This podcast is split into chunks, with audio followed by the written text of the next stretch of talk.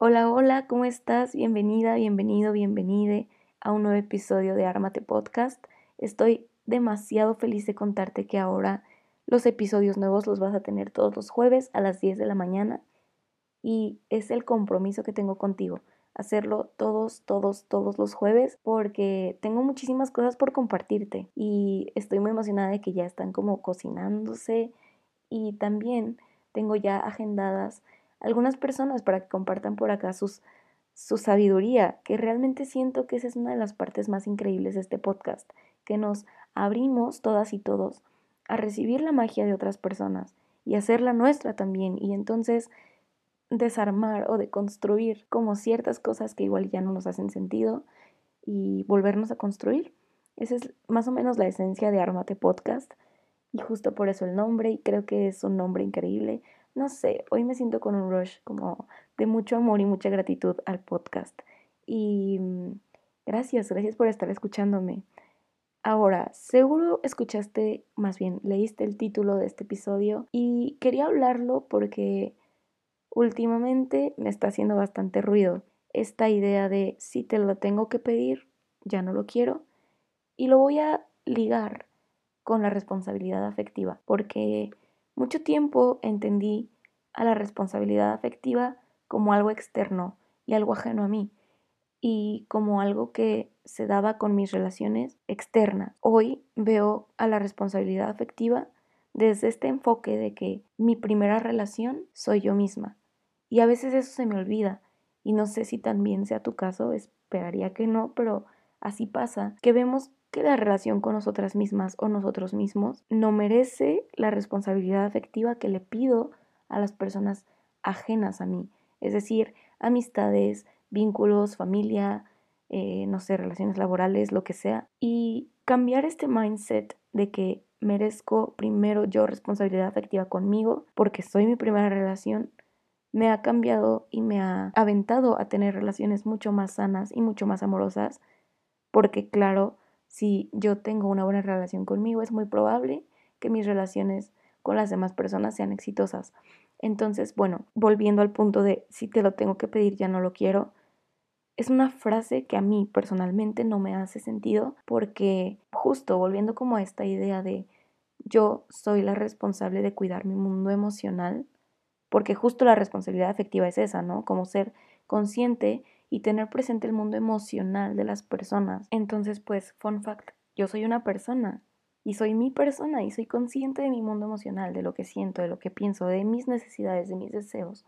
Si yo soy consciente de ello, por supuesto que sí, tengo que pedirle algo a alguien porque estoy identificando que es algo que necesito, claro que lo voy a hacer porque la primera responsabilidad que tengo es conmigo y la otra persona quisiéramos, ya sé, ya sé, el sueño, hermana, pero la verdad es que las otras personas no podemos adivinar lo que está pasando en el mundo emocional de las otras, ¿sabes? O sea, como que estaría increíble que pudiéramos ver lo que está pensando o sintiendo o necesitando, pero no siempre es así. Y claro, aunque es rico cuando eso pasa, no es la obligación de la otra persona tener que adivinar todo el tiempo qué es lo que necesitas para estar bien. Entonces, si yo ya identifiqué que, no sé, necesito como más palabras de afirmación con mi relación, pero noto que esta persona no me las está dando y traigo este mindset de, la neta, si te lo tengo que pedir, ya no lo quiero, pues creo que no es un camino como muy sano y muy amable conmigo misma, porque seguramente no me lo va a dar, porque si no me lo ha dado es porque no es consciente de que lo necesito.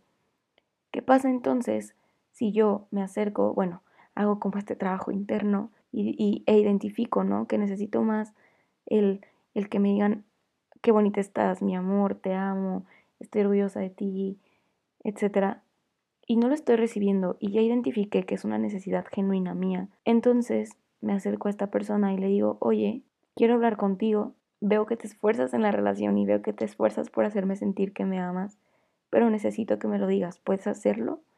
Y ojo, la persona siempre puede decir que no, podemos pedir lo que sea, pero siempre abiertas a que esta persona nos puede decir, oye, ok, te entiendo, pero ¿qué crees? No soy yo quien te lo puede dar. Ok, entonces es ahí como iniciar un proceso de negociación y ver qué podemos hacer para satisfacer mi necesidad sin afectar como algo que la otra persona no puede hacer o no quiere.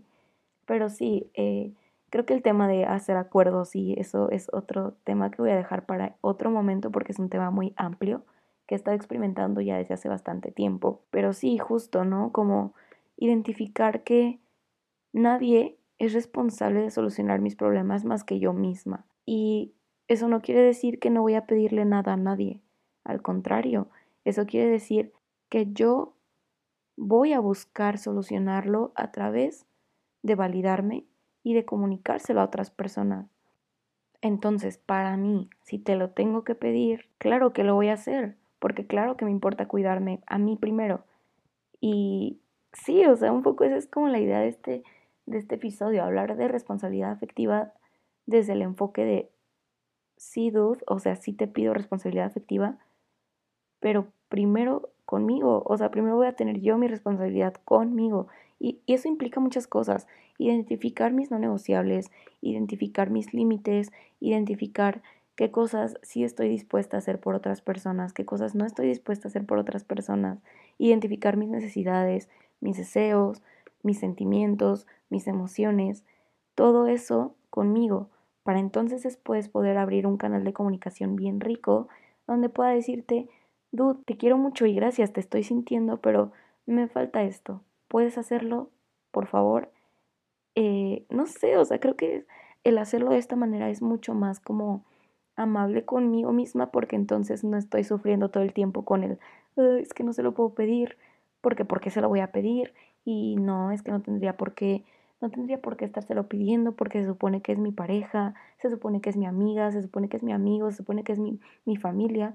¿Por qué tengo que pedirle algo a alguien que se supone que me quiere? Y creo que ahí está un poco el, truco, ¿no? O sea, como que donde aprendimos que las personas somos magos o magas o brujas o brujos, que tenemos el conocimiento completo y absoluto del mundo emocional de la otra persona. Digo, o sea, tipo, ni siquiera yo tengo ese conocimiento sobre mí misma y esperamos que las otras personas sí lo tengan. No me hace sentido.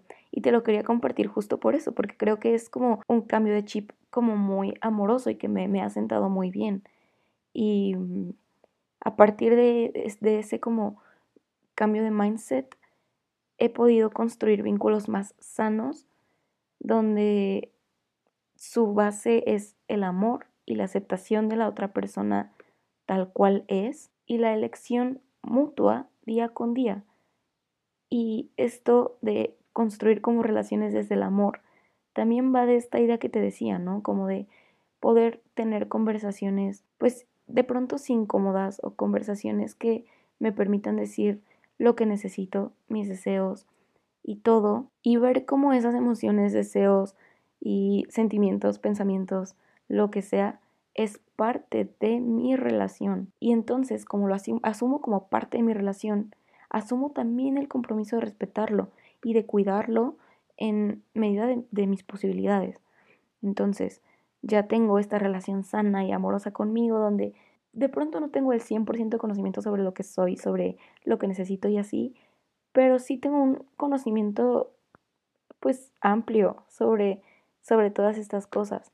Y una vez que estoy ahí, entonces sí decido compartirme con alguien y entonces estoy segura y estoy convencida de que si en algún momento siento que algo me está faltando o algo me está lastimando o un montón de cosas, tengo la posibilidad de compartirme, de vulnerarme y de decir, oye, pongamos nuestra atención en esto. Y estar segura y estar convencida de que estoy buscando relaciones donde existe ese compromiso de cuidar el mundo emocional de la otra persona, no a través de adivinarlo, sino a través de escucharte y de recibirte y de aceptarte como eres, ¿no? Y de ver qué puedes hacer para hacerlo más suave. Creo que esa es mi idea de, de la responsabilidad afectiva, es como he elegido estarlo viendo últimamente y ha sido muy bueno para mí, ha sido muy agradable y sin duda mis relaciones han cambiado mucho desde que tengo este chip y justo por eso era algo que te quería compartir. Y realmente sí, o sea, como que es un episodio bastante corto porque solo era como esta idea de mm, igual y te dejo ahí la semillita de, de parar con esta idea de no tener que pedirle nada a nadie porque ¿por qué le voy a estar pidiendo qué chingados? Pero no, o sea, creo que está chido, está chido poder pedir cosas. Y está aún más chido cuando esa persona te dice, dude, no tenía idea, pero claro que sí, o sea, claro que si necesitas más palabras de afirmación, ahí te van. No sé, me ha, parecido increíble. Espero que te haya gustado este episodio, este súper cortititito episodio. Y déjame, hazme saber qué opinas. Y hazme saber también como de qué te gustaría que hablara por acá. Tengo un montón de ideas. Y como te dije al principio, un montón de invitadas e invitados. Pero igual, si tienes alguna idea, bienvenida sea. Y estoy segura de que voy a encontrar a alguien. Si no soy yo la indicada, voy a encontrar a alguien que pueda compartir sobre eso. Gracias por escucharme y llegar hasta acá. Te mando mucho amor, muchos apapachos, muchos abrazos y nos escuchamos el próximo jueves. Cuídate, bye.